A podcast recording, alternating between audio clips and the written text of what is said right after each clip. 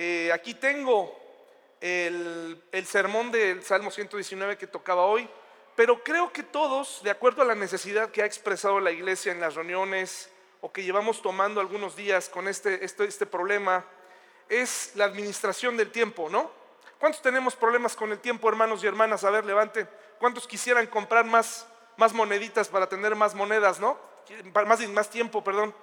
Decir, pues échenle un poquito más, una hora más, una hora más. Bueno, eh, lo que voy a decir en esta mañana está, no es que adapte mi filosofía, mi forma de pensar a lo que, eh, eh, adaptando la Biblia a mi forma de pensar, ni estoy tratando de darle una lección de vida en el sentido de que yo sí sé administrar mi tiempo y usted no, porque por supuesto hay mucho que, que yo tengo que aprender acerca del tiempo, pero creo que me ha funcionado. Como muchos de ustedes, tengo ocupaciones, eh, tengo dos pequeñas, una bebé de un año y medio, eh, trabajo una jornada de ocho horas, al igual que muchos de ustedes, tengo eh, que preparar aproximadamente dos estudios a la semana, eh, que demandan tiempo.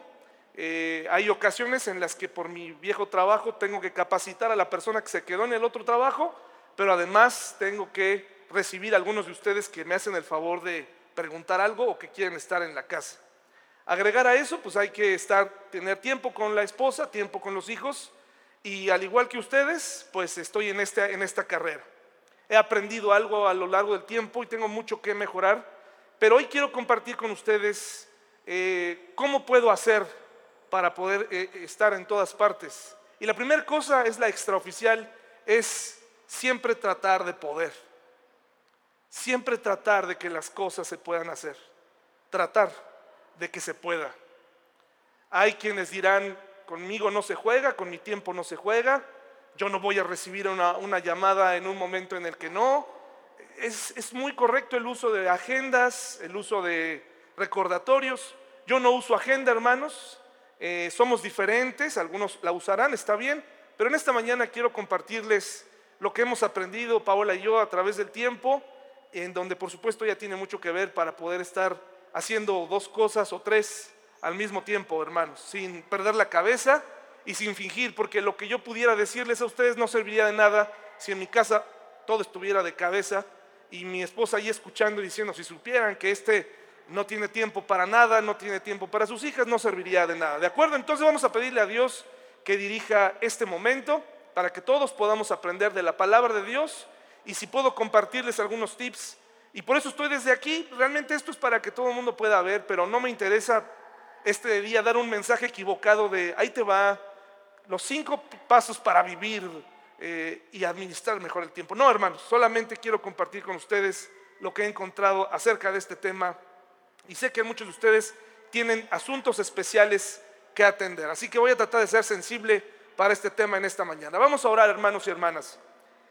Señor, muchas gracias por este maravilloso día que tú nos das, una oportunidad más para vivir, para disfrutar, para estar juntos, para convivir, para tomar esta hora eh, para seguir adelante el día de mañana en la semana, adentrarnos con nuestros problemas, nuestras dificultades. Señor, pongo en tus manos esto que voy a decir.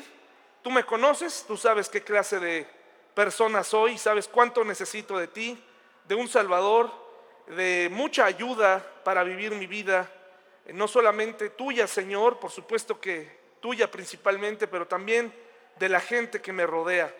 Gracias por el tiempo que nos has dado en el nombre de Jesús. Amén. Bueno, hermanos, solamente son llantos de niños, no pasa nada. En esta iglesia somos libres en muchos sentidos y los niños pueden llorar, ¿de acuerdo? Así que por favor, no se distraiga y si se distrae, pues al rato busca la predicación y, eh, la repasa, ¿ok? Entonces, em, he titulado esto Una lucha contra el tiempo y déjenme poner mi... Y la lucha empieza ahora porque, no se crean, algunos hermanos, porque también en esta iglesia usted puede al final eh, acercarse con toda confianza y, confrontarme, ¿sabía eso? Esa es la libertad de esta iglesia. Usted se puede acercar al final y decir, no, oye, te tardaste mucho. Me dormiste.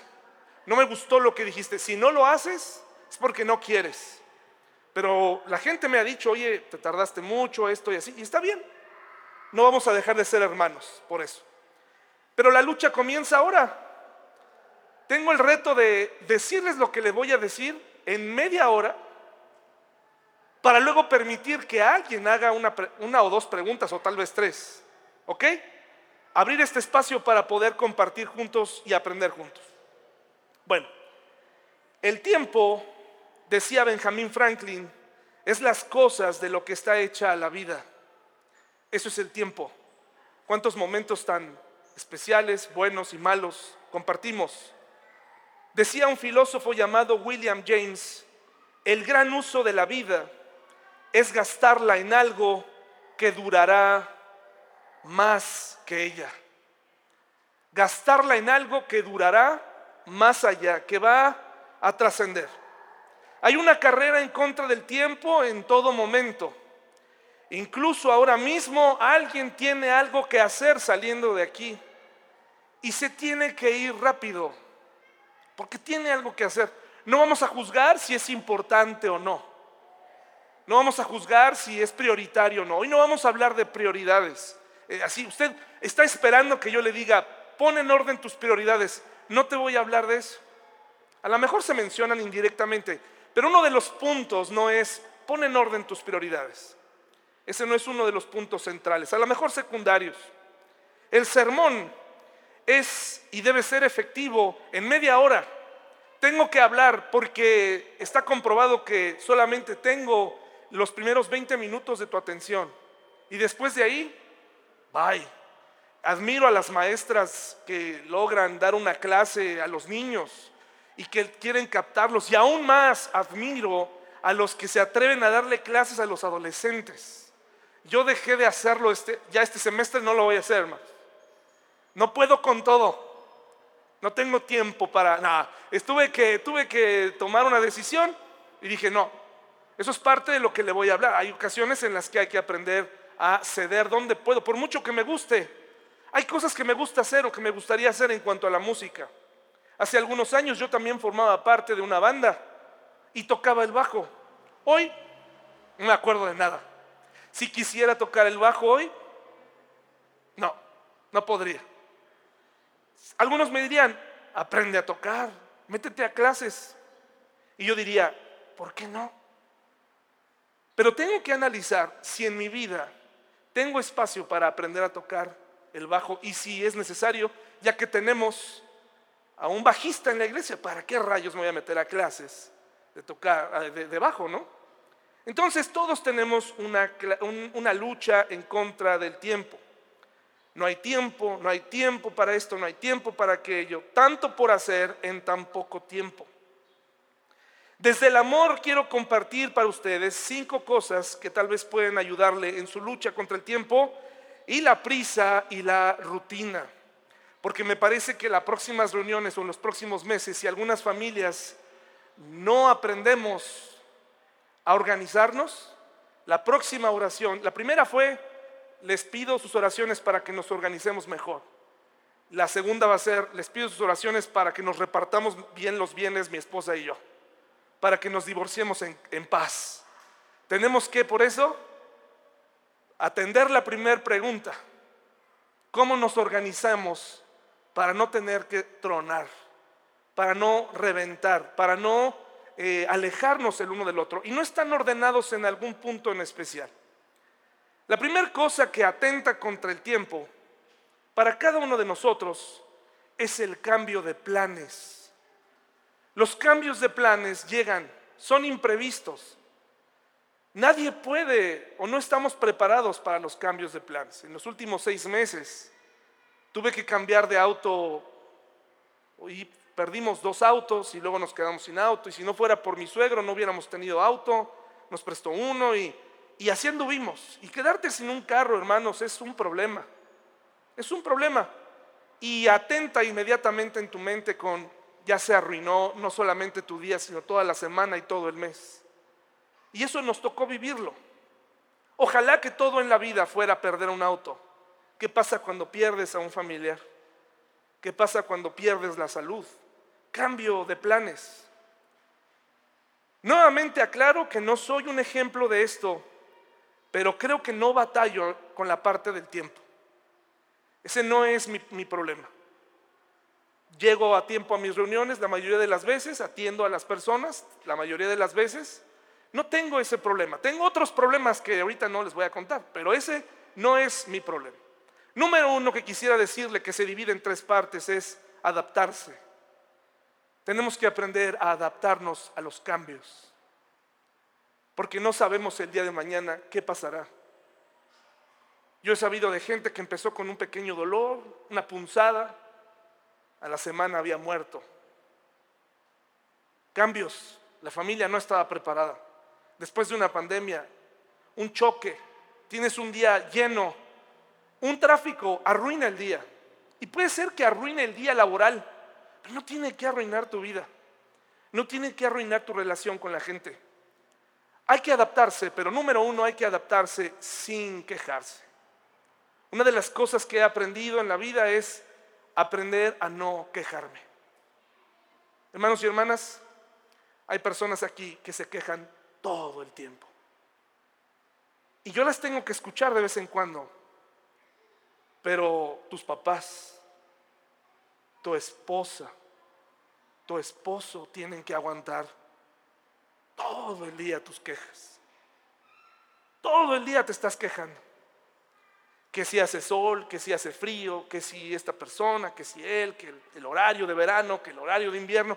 Esta es la última vez que vivimos el cambio de horario. Ahora a ver qué vas a salir el siguiente año.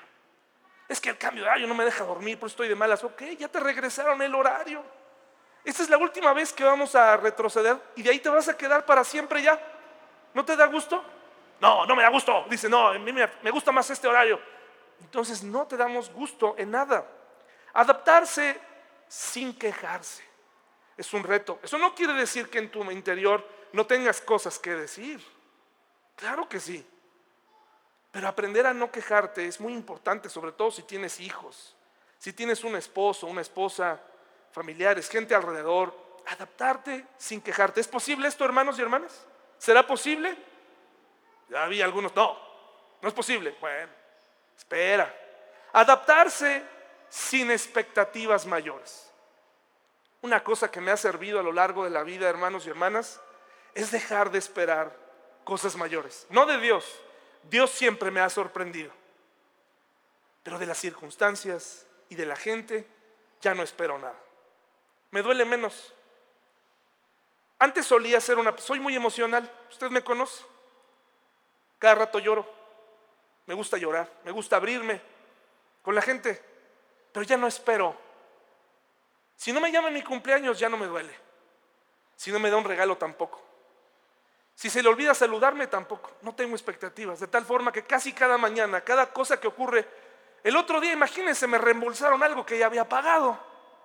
Es como encontrarse un billete de 50 pesos en un pantalón que lavaste. Cuando sientes, ¿qué es esto? Esto es diferente, esto es, esto no es un papel normal y de pronto sacas 50 pesos. ¿Dónde estuviste? ¿No? Lo atesoras. Te voy a guardar. No. La coca. Vámonos. Mandas a alguien por la coca. Con ese billete. Adaptarse sin expectativas mayores. Muchas veces tenemos altas expectativas de todos y de todo. Salimos a la calle esperando que todo mundo, todos los semáforos estén en verde en una avenida. No es así. Tampoco se trata de salir con las peores expectativas, simplemente no tenga expectativas. Discúlpeme, suena raro, pero yo en la mañana cuando salgo muy temprano a las cuarto para las siete con mi hija, salimos y sabemos que pasar por los arcos puede ser una bendición a esa hora o puede ser la muerte. Y puede ser que lleguemos tarde no tengo expectativas. De tal forma que cuando paso por ahí, qué maravilloso es Bernardo Quintana. Mira la hermosura de los arcos. Mira nada más. Y siempre que paso por ahí, Mari, me acuerdo de que vives por esa zona, que tienes un restaurante ahí, paso por ahí. Esa, esa zona es muy bonita porque ahí nos congregábamos, ¿se acuerdan? me traes buenos recuerdos pasar por ahí, buenos recuerdos. Expectativas, mm, adaptarse sin expectativas mayores. Adaptarse sin enojarse es diferente a quejarse. Adaptarse sin enojarse. La familia puede o no tener la culpa del cambio de planes. Proverbios 6.1, por favor. Proverbios 6.1.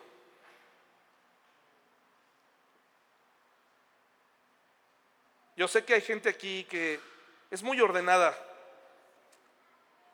Y está bien, pero a veces el orden y, los, trazarse el objetivo tan claro, tan temprano, a veces se logra. El problema es que no tenemos la manera de organizarnos correctamente. Y nos arruina el día y el humor. Y cuando llegas a casa, destrozas a tu compañera, a tu compañero, tu compañera de vida, a tus hijos. Y ese espacio que te queda, esa ventana para estar con ellos se arruina porque vas de mal humor para variar. Proverbios 16.1 dice, podemos hacer nuestros planes, nuestros propios planes, pero la respuesta correcta, ¿de dónde viene? Proverbios 16.1, ¿ya lo tenemos? ¿Sí?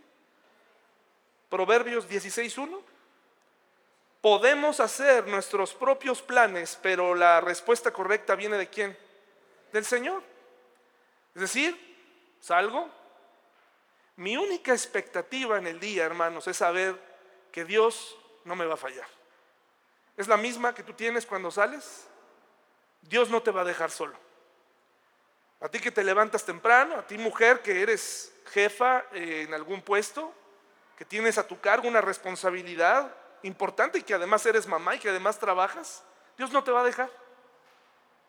La mayoría de las mujeres trabajan no por gusto. Algunos sí, algunos les gusta trabajar, otros no. Otras lo hacen porque ese es su papel en este momento, hacerlo.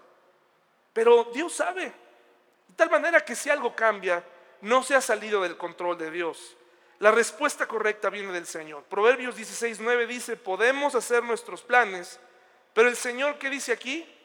Determina nuestros pasos. ¿Y cómo los determina? Él nos, nos, programó para que hiciéramos todo lo que Él dice. No, hermanos y hermanas, ¿saben, ¿saben cómo Él puede ayudarnos a determinar nuestros pasos?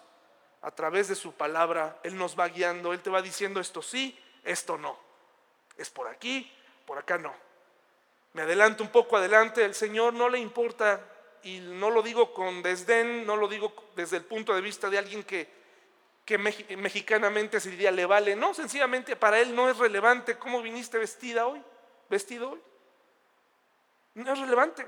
No es relevante dónde, dónde te estacionas en el súper. Para él no es relevante, a menos que tenga un, plan específico para ese momento en el que él te quiera proteger de algo.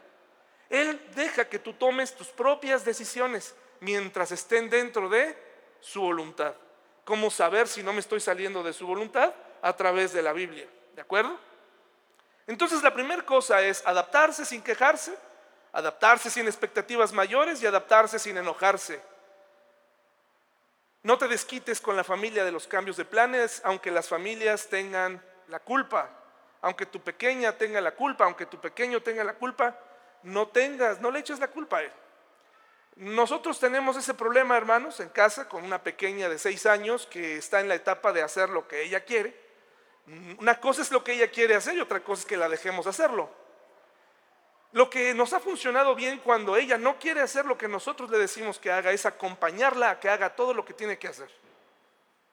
Porque en el camino, si tú la mandas a lavarse los dientes, se va a tardar 15 minutos en llegar al baño. En el camino la vas a encontrar tirada, e, explorando, ah, papá, haciéndome observaciones de la casa, mira, se rompió eso, papá. ¿Cuándo lo pintas? Ya no tengo, ay, mira mi pijama, se está rompiendo. Ah, muy bien, ya hizo todo un inventario de lo que falla. La tengo que acompañar, voy con ella, voy platicando con ella, te lava los dientes, te regreso y te acuesto y no se pierde el tiempo. Tienes que tomar el control de esas pequeñas cosas. Yo conozco una persona, un gran líder, una persona increíble que no puede hacer esto con uno de sus hijos. Le pregunta cada mañana, oye, por favor, ¿qué, ¿qué zapatos te quieres poner, mi amor? Y el bebé, el pequeño, ninguno. Por favor, rey, príncipe, ponte los muñecos. Se nos va a hacer tarde, rey. Casi se persignan ahí con él enfrente, ¿no? Y el niño no quiere, y ahí está, y se va el tiempo, y ahí está la mamá y el papá viéndolo, y mientras el niño, hermanos, ¿qué tenemos que hacer? ¿Qué tenemos que hacer? Lo visto. no me gusta esta ropa. Te la pones. Es lo que hay. Habrá una época en la que él tendrá y podrá decidir. ¿Saben que ese matrimonio acabó muy mal? Muy mal. Un tipazo creyente. Aprendí mucho de él. Se divorciaron. Porque cuando él quería decirle algo a él, ella se metía. Se divorciaron, hermanos. ¿Quiere que le diga algo peor? No me lo va a creer. Murió. Solo. De una manera terrible. Pero ¿cómo algo tan pequeño puede? Sí, hermanos. Cuando en la casa no aprendemos a caminar, a, dirigir, a tomar cierto rumbo, todo se descompone y empieza con estos pequeños detalles. Número dos, que tiene que ver con esto, otra cosa que se opone a nuestra rutina, los malos entendidos. Por lo tanto, te recomiendo que te comuniques bien. Comunícate bien con los que amas, comunícate bien con los que no amas y comunícate bien con Dios. Habla de tus planes con tu familia. Dales información. Por favor, hermanos, eh, les voy a pedir que vayan a eh, Romanos 1.20, por favor. Habla, de, habla con tu familia. Explícales que algo está a punto de cambiar. Esa idea que tenemos los hombres de que tenemos que guardarnos las cosas. Esa idea que tenemos, Romanos 1, Romanos 1.20, esta idea que tenemos que reservar y ser fuertes en casa porque somos líderes, es una grave equivocación. Cargamos muchas cosas que tienes que comunicarle a tu esposa y a tus hijos. Ah, mis hijos no, comunícales a tus hijos, explícales, explícales por qué esta semana va a ser difícil. Explícales por qué esta semana no podrás ir a donde le dijiste. Eso no tiene nada que ver con no cumplir tus promesas. Comunícate correctamente. Habla con tu esposo, con tu esposa. Habla de todo. Habla de todo. Libérate. Sé lo más claro posible. Más vale tener una plática incómoda de cinco minutos que tener un día en donde no la vas a ver, pero te la vas a encontrar en la noche. Y te va a pedir cuentas. Habla, sé claro, explícale. Voy a estar aquí, voy a salir acá, yo no tengo por qué darle cuentas a nadie. No es cierto, sí tienes que. Sí tienes que darle cuentas a alguien. Comunícate, habla de finanzas. Explícale a tu esposa por qué no se puede arreglar esa parte de la casa. Explícale por qué no podemos vacacionar. Explícale por qué no podemos salir. Explícale. Dios es muy claro. Romanos 1.20, hermanos y hermanas, ¿ya lo tenemos? Mire lo que dice esta maravillosa porción. Pues desde la creación del mundo, todos han visto los cielos y la tierra por medio de todo lo que Dios hizo. Ellos pueden ver a simple vista las cualidades invisibles de Dios, su poder eterno y su naturaleza divina, así que no tienen ninguna excusa para no conocer a Dios. Una disculpa para nuestros visitantes, estamos usando la nueva traducción viviente, hermanos, disculpen. Dios dejó muy claro todo para todos los hombres para que no haya excusa, y aún así las usan, para decir no hay Dios sé claro. Yo te hago una pregunta, hermano y hermana. ¿Tú sabes cuánto entra a tu casa realmente? ¿Tú sabes cuánto gana tu esposo? ¿Tú sabes cuánto gana tu esposa? Si no lo sabe, ¿por qué no lo sabe? ¿Por qué? ¿Tienes miedo a que se lo gaste? ¿Tienes miedo a que te pida más? Comunícate bien. Hay mamás aquí que están haciendo el, papá de, el papel de papá y mamá. A lo mejor hay detalles en los hijos que no tenemos que dar, pero sí tenemos que hablarles a ellos de cómo está la situación. Muchos piensan, no, ¿para qué preocupo a mi niño? Pues para que ya deje de pedirte más, porque a ese paso no se va a poder. Comunícate con esa persona de tal manera que puedas ser capaz de decir, discúlpame, me acaban de despedir de mi trabajo, me acaban de bajar el sueldo, te voy a cambiar de escuela. No, pero ¿por qué, pa? Esto que me estás haciendo, no puede ser. Y el drama y tirarse. Miren, hermanos, no hay nada peor el sentimiento que te provoca como padre que tu hija se dé cuenta que estás vendiendo algo que le gusta. Pero te voy a decir algo, los niños no tienen un corazón como el tuyo o el mío. Los niños entienden. Cuando nosotros nos deshicimos de una camioneta que compramos hace un tiempo, mi hija me dijo, ay, mi camioneta, la voy a extrañar. Al principio sí me entró. Sí me entró. Caminé un metro y después volteé. Por favor, ¿qué vas a extrañar tú, hombre? ¿No lo vas a extrañar? ¿No es cierto? Tú me extrañarías a mí, extrañarías a tu mamá. No extrañes las cosas. No le enseña a sus hijos a extrañar las cosas. No, le, no enseña a sus hijos a amar su cuadra, amar su barrio, su, su, residencia, su caseta. Eso no es. Usted puede, tiene que tener un hijo o una hija que pueda vivir en todas las circunstancias. No enseñe a su hijo a, a las clases sociales. No le enseñe eso. Sé claro con tu familia. Comunícate con los que no amas. Explícale a tu jefe. Sé claro. No renuncies, hermano. Miren, yo solía asistir a una iglesia en donde cada verano muchos de jóvenes, muchos jóvenes renunciaban a sus trabajos en el nombre de Dios. Y muchos jefes se quedaban, ¿cómo que renuncias por un campamento de dos semanas? Sí, porque Dios me está llamando. ¿En serio te está llamando? ¿Te está llamando a qué? ¿A tener novia? ¿A buscar a alguien o qué? Si tú tienes un trabajo, eres responsable. Llega tarde, da la cara, explica por qué. Habla. El mundo no sabe lo que tú sabes. Enfrenta las circunstancias en tu trabajo. Sé claro, eres creyente, eres un hijo de Dios. No mientas, no es necesario mentir. Explica, no, es que van a tomar ventaja. Que tomen ventaja. Yo soy hijo de Dios. Él va a hacer algo por mí. No tengo por qué configurarme para ser colmilludo, hermanos. No tengo que enseñarle a mi hijo o a mi hija que sea colmilluda. Es que le faltó malicia. No creo que le falte malicia, hermanos. No creo que a ninguno de nosotros nos haga falta malicia. Al contrario, no sé cómo se digan, buenicia. Nos hace falta ser más buenos. Nos hace falta ser más buenos, hermanos. Comunícate también con la gente. Eclesiastés 4, 7 al 12, por favor.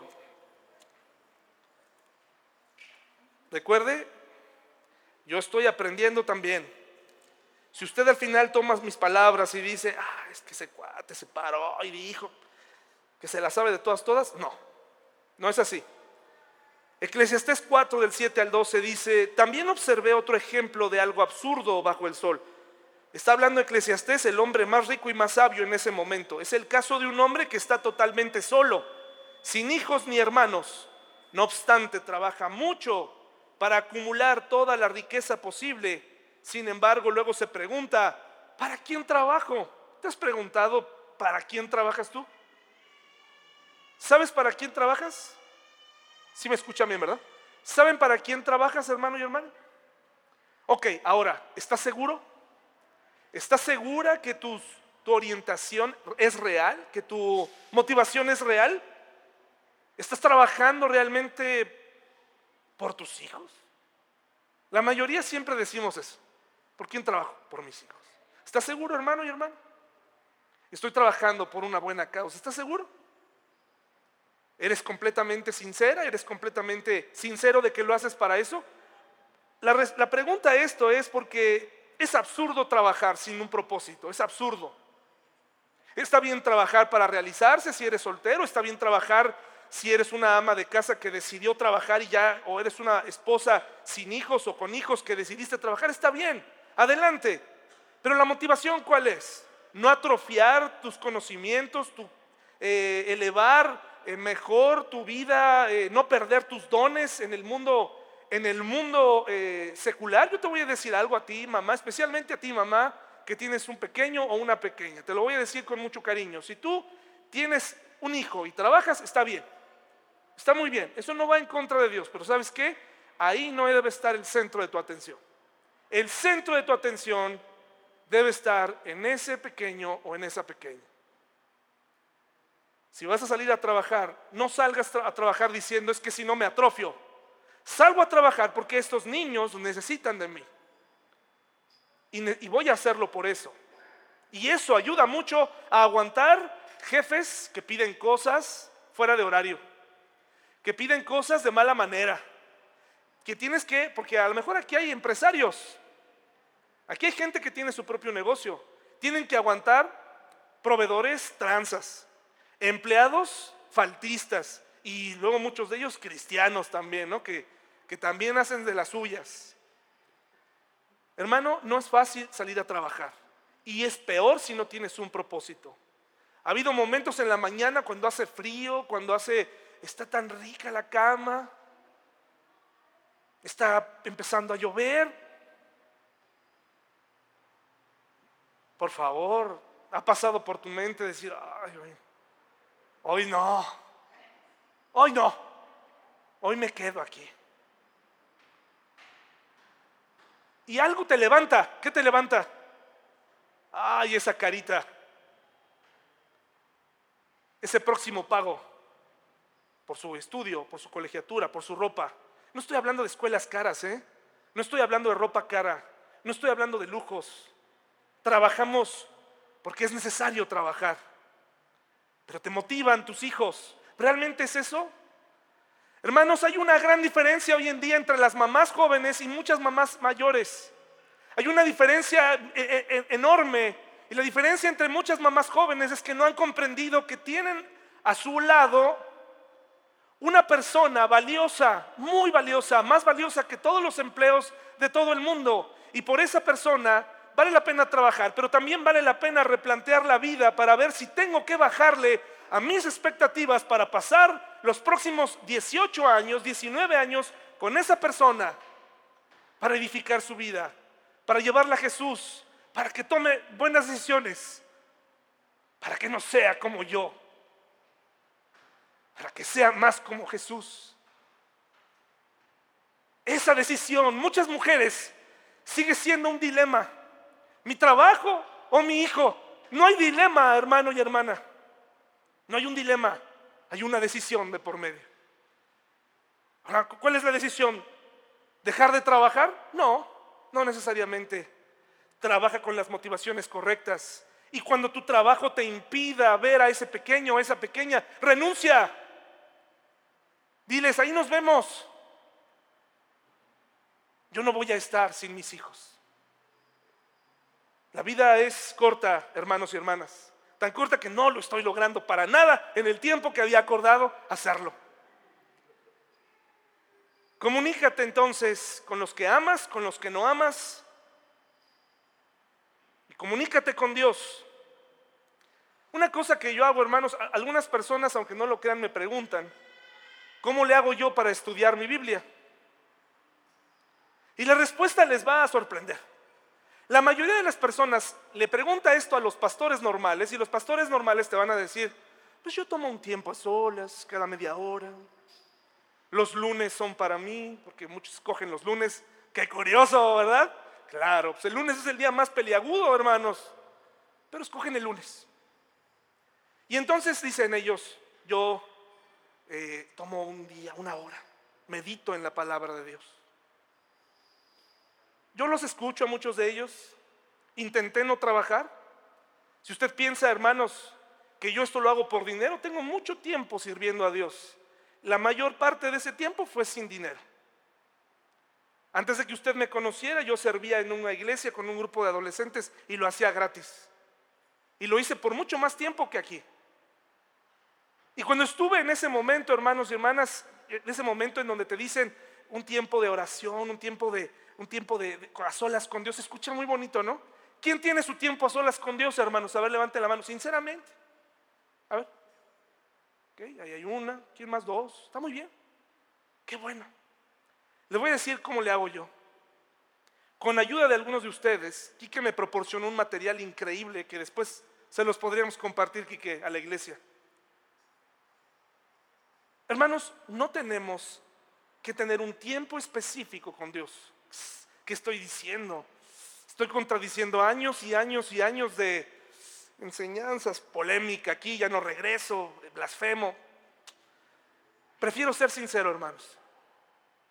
Yo prefiero abrir la conversación con Dios temprano. Y durante todo el día estoy pensando en él. Ah, saliste peor. Es verdad. Se los digo en serio. todo el día estoy pensando en Él. Y todo el día mi conversación está en Él. Estoy pensando, Dios, ayúdame, porque esto, esto no le entiendo nada. No le entiendo este trabajo, no le entiendo qué es esto, cómo lo hacía. Por favor, Paola, ahorita está, hermanos, discúlpenme, cada vez que pasa una, una ambulancia, Señor, guarda a mi familia, donde quieran que estén. Las noticias, supieron del temblor en México, Señor, guarda a mi familia. Oye, Señor, y entonces, hermanos, durante, en el carro pongo, porque tengo un problema, hermanos, tengo un problema de aprendizaje. No me puedo concentrar si no tengo ruido. De verdad, si estoy leyendo y a ver, me voy a dedicar y voy a leer, no puedo. Tengo que estar, lo pongo, música, escucho, aprendo. En el carro voy manejando y voy escuchando un programa que él me compartió que me ayuda mucho. Y por supuesto que tiene que leer su Biblia. Pero no quiere decir que va a llegar en la noche, cuando ya está bien cansado, con su versión Reina Valera 1960 y la va a agarrar eh, con, o en el diario Vivir o en esas que traen cinco o seis capítulos que ya a la mitad vas, hermanos, Dios no va a bajar a abrir tus ojos, es normal.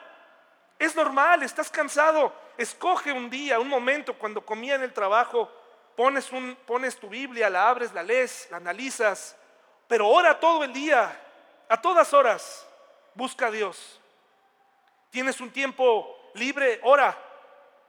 No tienes que cerrar los ojos.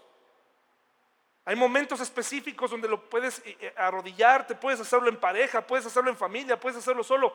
Pero deja de creer, porque esas reglas cristianas que te han enseñado durante años te han alejado de la comunión con Dios porque no se cumple cada paloma en, la búsqueda por Dios. Nos han enseñado que para buscar a Dios es un lugar especial, un momento especial, con una Biblia especial, cuando ya no haya ruido. Y entonces cuando no se cumplen estas normas y estas leyes, te sientes mal y dices, no, pues no, mejor ya no lo hago. Ora a Dios en todo momento, a cada instante, a cada paso, pídele a Dios mientras manejas, mientras caminas, mientras cocinas, mientras lloras, mientras ríes. Agradecele a Dios por cada momento. Es increíble cómo se va la vida. Cuando camino con mi hija en las mañanas, le digo, valora cada momento. Disfruta de tus clases.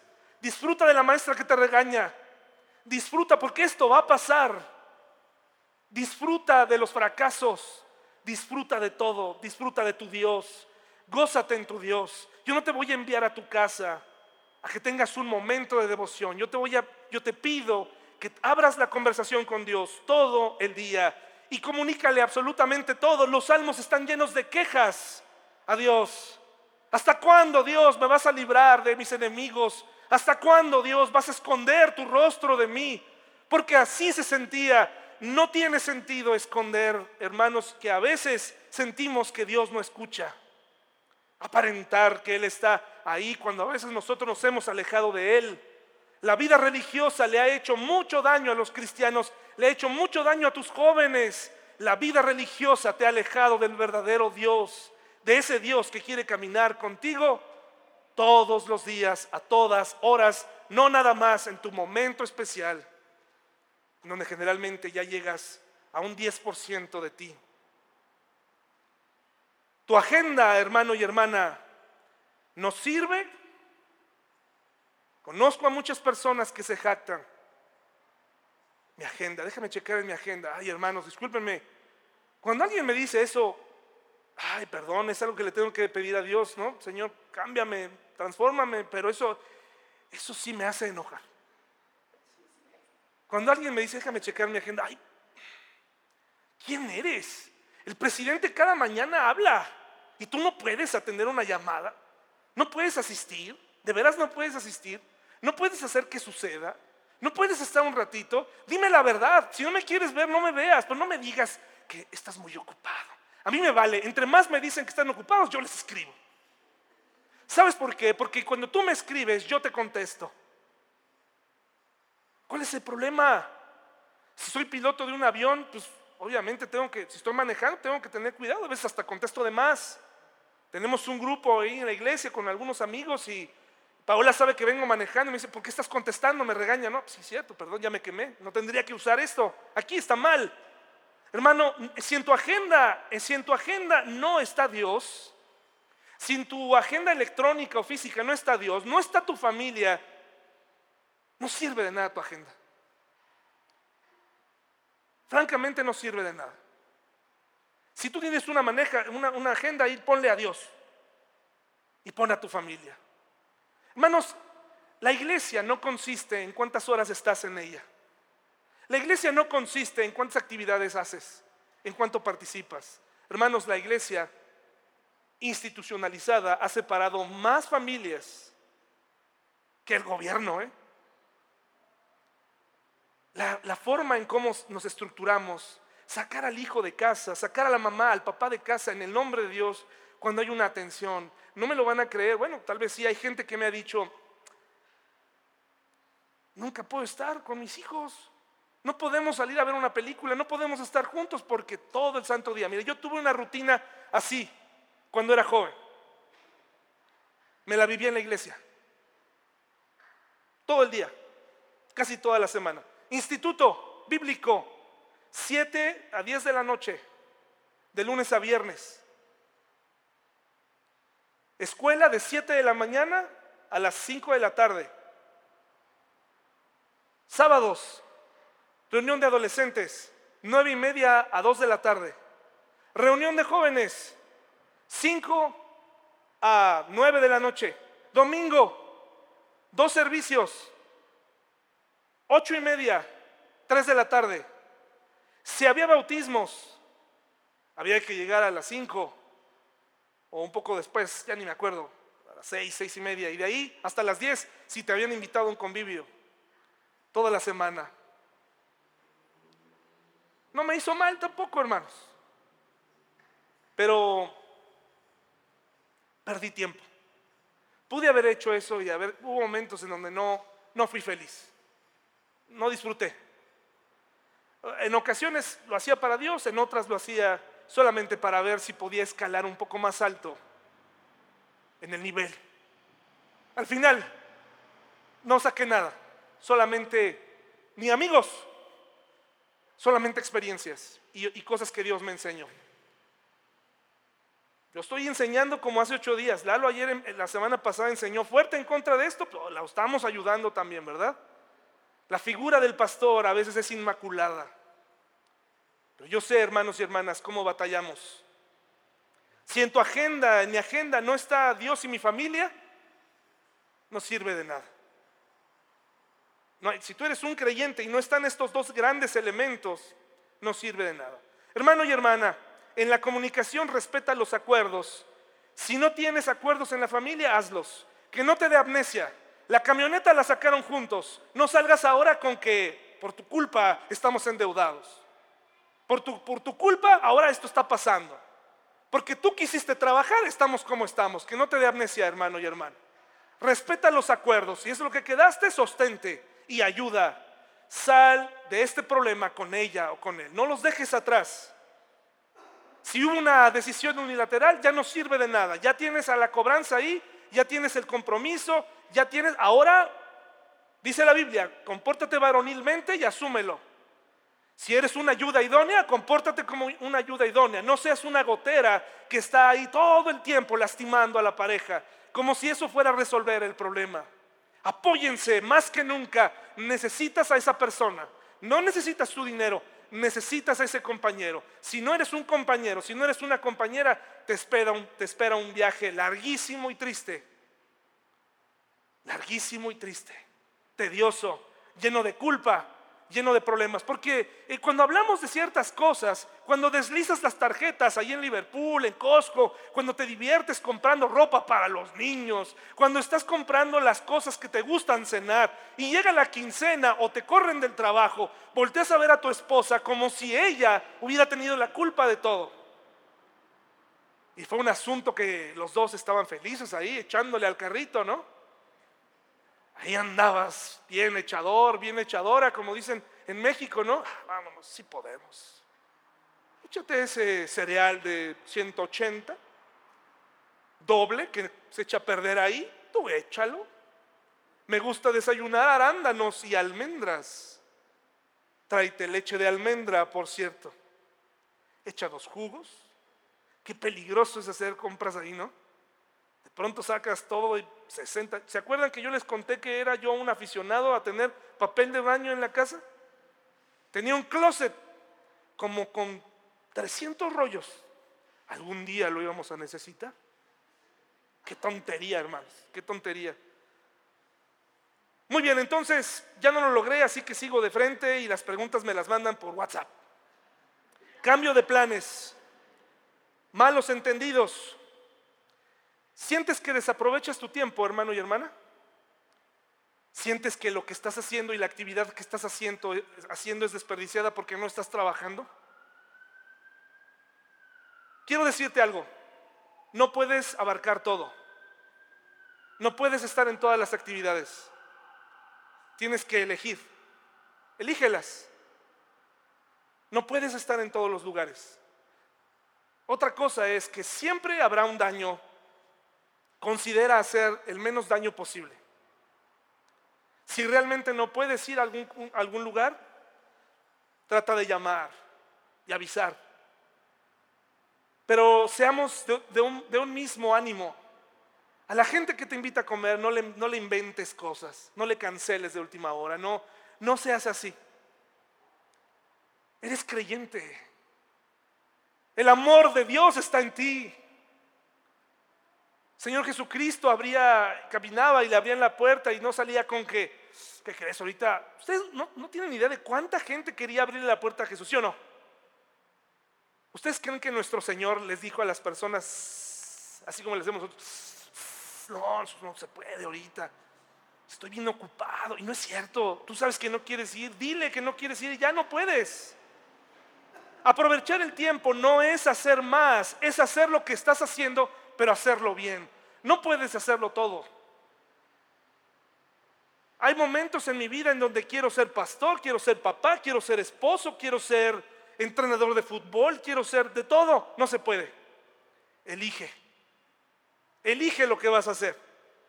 organizarte no es alcanzar a hacer todo lo que quieres hacer. En una familia hay muchos factores que impiden que las cosas salgan como tú esperes. Por lo tanto, tienes que aprender a ceder. Poco tiempo, poco dinero es estrés letal.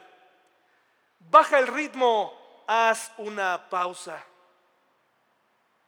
Bájale el ritmo a tu familia. El día a veces está tan ajetreado, tengo que levantar, vámonos, levántate a las 7, pum, ahí está la niña toda, la vas arrastrando, la metes, le das de comer, te peleas con ella, le dices a tu esposa cosas que no le querías decir, por tu culpa se me hace tarde, siempre es lo mismo, salimos. No puede ser así, hermanos. Eclesiastés 4.6, ahí mismo, hermanos, por favor, Eclesiastés 4 y 6, 4.6. Dice, sin embargo, es mejor tener un puñado con tranquilidad. Fíjatelo por favor aquí, mira, un puñado. El hombre más rico y más sabio del mundo te lo está diciendo, ¿eh? Este hombre no se comparaba a Jeff Bezos o a, este otro hombre rico que hay, Bill Gates. No, no, no. Este era un millonario de adeveras, era, era, un, era un rey riquísimo. Y está diciendo, mm, es mejor tener un puñado con qué? wow, hoy la, hoy la tranquilidad sale muy cara. Es muy cara. O sea, tener un momento en casa sin pelear, sin enloquecer, sin hablar de cosas tristes. Más vale un puñado de tranquilidad que dice aquí que tener dos puñados con mucho esfuerzo y perseguir qué cosa? Perseguir el viento. La mayoría de las actividades que hacemos son una persecución al viento. Miren, las escuelas son carísimas. Tu hijo lo vale, ¿sí o no? Pero si no lo puedes pagar, eso no marca la vida de tu hijo. ¿Sí? Libérate, libérate. No, es que mi hijo debe estar en las mejores escuelas. Libérate. Ahora, te voy a hacer una pregunta. Está bien, si tú pudieras, le pagarías la escuela más cara, pero hay personas que tal vez no lo harían y que ven ese tipo de cosas también con el mínimo esfuerzo y dicen, bueno, pues hay que se conforme con lo que hay. Eso tampoco está bien. En un matrimonio, hermanos y hermanas, hay que hacer inversión. Hay que invertir. Y saben, no solamente tiempo. En un matrimonio también se invierte dinero. Pero ¿cómo? Si yo le doy para el gasto. No, amigo y amiga. No, joven y jovencita. Se invierte en tu pareja. Se gasta en ella. Se gasta en ella. ¿Hace cuánto que no le regalas algo a tu esposa? No tiene que ser caro, ¿eh? ¿Hace cuánto que no le dices algo, pero le, dejaste un recuerdito ahí? ¿Hace cuánto? ¿Hace cuánto que no usaste la tarjeta y realmente guardaste para él o para ella algo? Un regalo especial para tus hijos sin que sea su cumpleaños. ¿Cuándo? Baja el ritmo, hermano y hermana. Haz una pausa. Invierte en las, en las personas. No solamente tiempo, sino el poco o mucho dinero que tienes, inviértelo en tu pareja. Inviértelo. No, pues es que es bien aprovechada. Siempre va a querer. No, no, no. Pues entonces, ¿con quién te casaste, no? Invierte, pero se vale hacer una pausa. Ya vamos llegando al final. Eclesiastés, perdón, la otra cosa, porque sientes que estás desaprovechando el tiempo, elimina las cosas que quitan el tiempo. A mí me gustan ver películas, me gusta, pero si tu momento, series, pero si tu momento en el día consiste en deshacerte de tus hijos para llegar a ese momento, estás mal. ¿Cómo vas a dormirlos para poder ver una película. Los vas a dormir para estar con tu esposa. Los vas a dormir para platicar.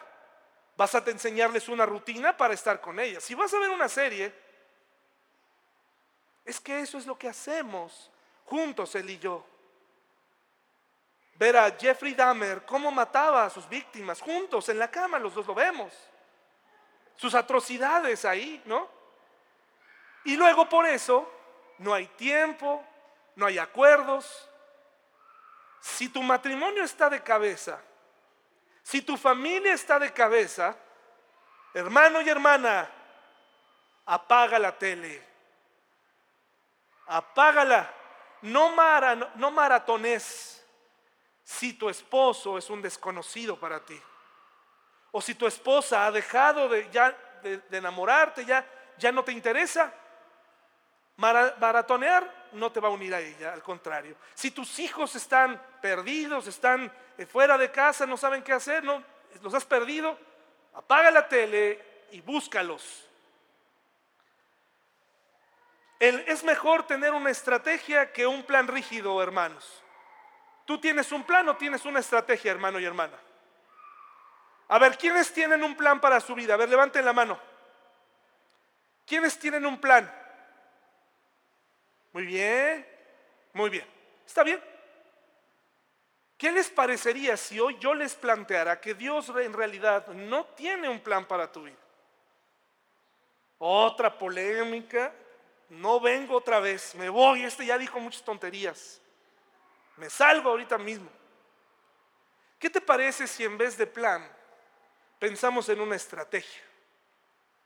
La estrategia nos permite movernos de forma más libre y es lo que vemos en la Biblia.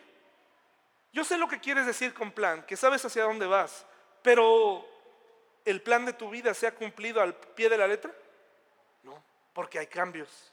Las personas muy apegadas a los planes suelen frustrarse muy rápidamente, porque nada sale como estaba estipulado en el plan. Pero la estrategia, hermanos, es amplia. La estrategia se utiliza en el deporte. El objetivo es ganar. ¿Sí o no? Pero depende, no está solo. El otro equipo se va a defender. ¿Cuál es la estrategia? El plan es ganar. La estrategia es cómo llegar a ese punto. ¿Cuál es mi estrategia esta mañana para llegar de buen humor a convivir la única hora que la vida, las circunstancias me han permitido para estar con mi hija? ¿Cuál es mi estrategia? ¿Cuál es mi estrategia para no llegar cansado en la noche y no tener una conversación con mi esposo, con mi esposa? Atender, atendernos mutuamente para no tener pensamientos equivocados, hermanos y hermanas. ¿Cómo le voy a hacer para, para estar al 100? Voy a llegar a hacer mi devocional. No es buen momento, hermano y hermana, no es buen momento. Pero si llego muy cansado, David, bueno, hazle como yo. En mi estrategia está tener la confianza en Dios en el día, pensar en Dios, pensar en lo que Él quiere para mí. Eh, he conocido suficiente a lo largo de mi vida que la voluntad de Dios no está secreta, que la voluntad de Dios es, pública, está para ti. No hay mucho tiempo para orar en ese sentido porque la voluntad de Dios está aquí. Lo que te voy a decir es lo siguiente, a Dios no le importa con quién te cases, simplemente que sea, que sea una persona de la misma fe, eso es lo que Él quiere para ti. No le importa dónde trabajes y por favor hay que tener criterio, no, no vas a trabajar en un lugar que va en contra de la voluntad de Dios, sino cómo trabajas, eso es lo que a Él le importa. Y entonces tú puedes llegar con una estrategia y llego muy cansado, ya no aguanto, ok, entonces ¿sabes lo que yo hago? A mediodía, 4 de la tarde, 5 de la tarde, me he conseguido unas pastillas naturales, he leído lo que dice ahí, que, que son buenas para la energía, para estar, le ayudo a mi cuerpo caído y que envejece a tener una mejor actitud. ¿Qué te parece si le inviertes para tener un día hermoso? Si no las necesitas, perfecto, pero yo sí las necesito. Porque llego cansado y lo que tengo ganas es de meterme en mi celular y ver el resumen deportivo, aunque mi equipo haya perdido. Me gusta analizar cada jugada, cada momento, pero no me deja. Está la niña ahí, me dan ganas. Y cuando empiezo a hacerla a un lado, recuerdo, ella no tiene la culpa de mis problemas, mi esposa no tiene la culpa de mi situación. No lleves tus problemas a la casa. Ayúdale a tu cuerpo. Busca una estrategia. El plano se sigue, pero la estrategia establece pautas. Dice Hechos 14, 16 al 17, por favor. Hechos 14, 16 al 17. Te voy a decir por qué Dios utiliza estrategias para ti y para mí. Yo, yo creo en un Dios que no, no solamente tiene un plan y ya, yo veo en la Biblia, Hechos 14, 16 al 17, yo veo en la Biblia a un Dios que sabe todas las opciones que puede tomar mi vida. Todas. Que está la opción A, B y C y D y que Él tiene una ideal para mí, pero sabe todas las variantes que existen. Hechos 14, 16 al 17. ¿Ya lo tenemos? Cuando los apóstoles Bernabé y Pablo oyeron lo que pasaba, Horrorizados se rasgaron la ropa y salieron corriendo entre la gente mientras gritaban, amigos, ¿por qué hacen esto? Nosotros somos simples seres humanos, tal como ustedes. Hemos venido a traerles la buena nueva, la buena noticia de que deben apartarse de estas cosas inútiles y volverse al Dios viviente quien hizo el cielo y la tierra, el mar y todo lo que hay en ellos. En el pasado, Él permitió que que todas las naciones siguieran su plan. Así dice. Que dice, que todas las naciones siguieran, ¿qué cosa? Su propio camino. El libre albedrío está ahí. Pero el libre albedrío se tiene que ajustar a la voluntad de Dios. La voluntad de Dios no se adapta a tu agenda. La voluntad de Dios y sus mandamientos no se adaptan a tu tiempo. Tú te adaptas a Dios. Tú buscas que tu familia encaje con la voluntad de Dios. Tú buscas, tú, tú tienes que hacer esa búsqueda y tener una relación con Dios. No todos son iguales a ti. Comprende y trabaja en equipo y haz tu parte y genera estrategias para cada uno. El problema viene en las familias cuando las partes no hacen su parte. El esposo no hace su parte, la hija no hace su parte.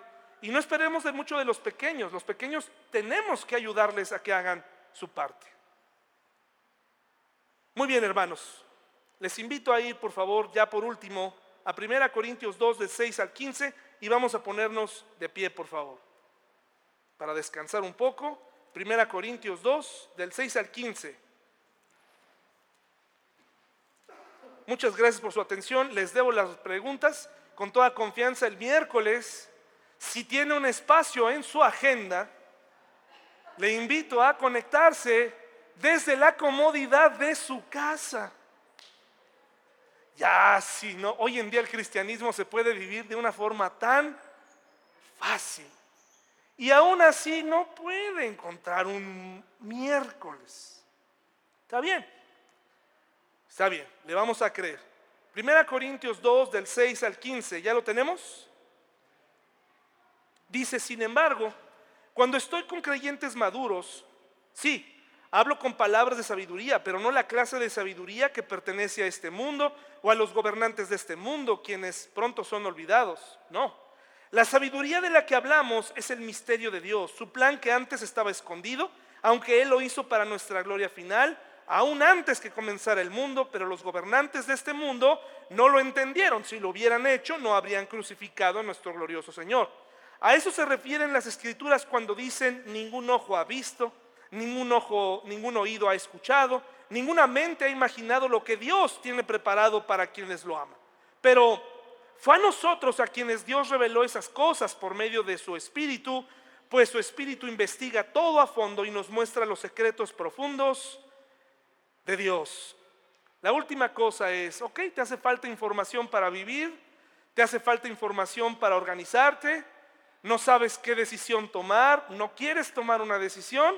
Perfecto, hermanos y hermanas, la parte más importante es dejarse guiar por el Espíritu Santo que ahora mora en ti.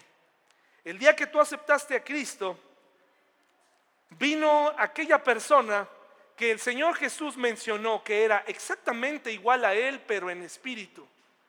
Llevas a Jesús, pero es el Espíritu Santo. Y Él quiere guiarte en cada cosa que haces. No sabes qué decisión tomar, pídele dirección a Dios. ¿Cómo se busca? ¿Cómo se tiene dirección? Conociendo las escrituras, confiando en Él. Y cuando confíes en Él, realmente confía en Él. Si, las circunstancias en, tu vida implican que tienes que dejar realmente en sus manos, porque yo conozco mucha gente que tiene el concepto de muy claro de déjale todo a Dios. ¿Sí? Porque dejar en las manos de Dios es una bendición. Y yo veo y digo, no es cierto, no estás dejando en las manos de Dios las cosas. Si tú realmente quieres dejar en las manos de Dios algo, pues es dejarlas en las manos de Dios. Oye, pero ¿y si el plan varía y si las circunstancias cambian? ¿Y si ahora en mi nueva rutina tengo que eh, confiar en un tercero para que entre o si, o si los imponderables vienen? Así no se va a poder, hermanos. Mejor sigue como, como vas, con un plan, mucha frustración, mucha tristeza, o busca la guianza del Espíritu Santo y la confianza en Él. Ok, yo estoy haciendo su voluntad en este momento en mi vida, ya hice lo que tenía que hacer, no veo otra solución, tengo que pedir ayuda, tengo que tomar este empleo, voy a caminar con valor y voy a tomar una decisión. Y me voy a dejar guiar por el maravilloso Espíritu Santo que ya mora en ti. El Espíritu Santo no lo tienes que invocar.